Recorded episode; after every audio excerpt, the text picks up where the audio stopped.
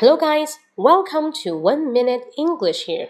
In today's section, I'd like to tell you a kind of expression that is can't stand something.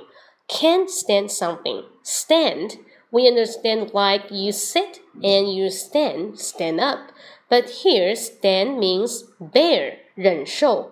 I can't stand it means I can't bear it. Bear, B E A R, bear, 忍受.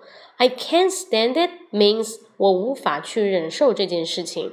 It is the same as I can't bear something. 我不能够忍受某事。Bear and stand. Okay, let's see some examples. For example, he always stand me up. He always stand me up. So I can't stand it. So I can't stand it. Again, he always stand me up. Stand somebody up.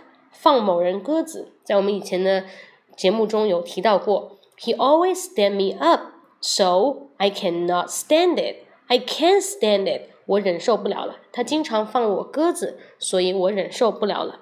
OK，好，can't stand something，记住这样的表达。那更多分享呢，可以关注我的微博，搜微博搜。 英语脱口秀施磊，英语脱口秀，新浪微博英语脱口秀，搜一下就能找到我啊！我叫施磊，See you next time，拜拜。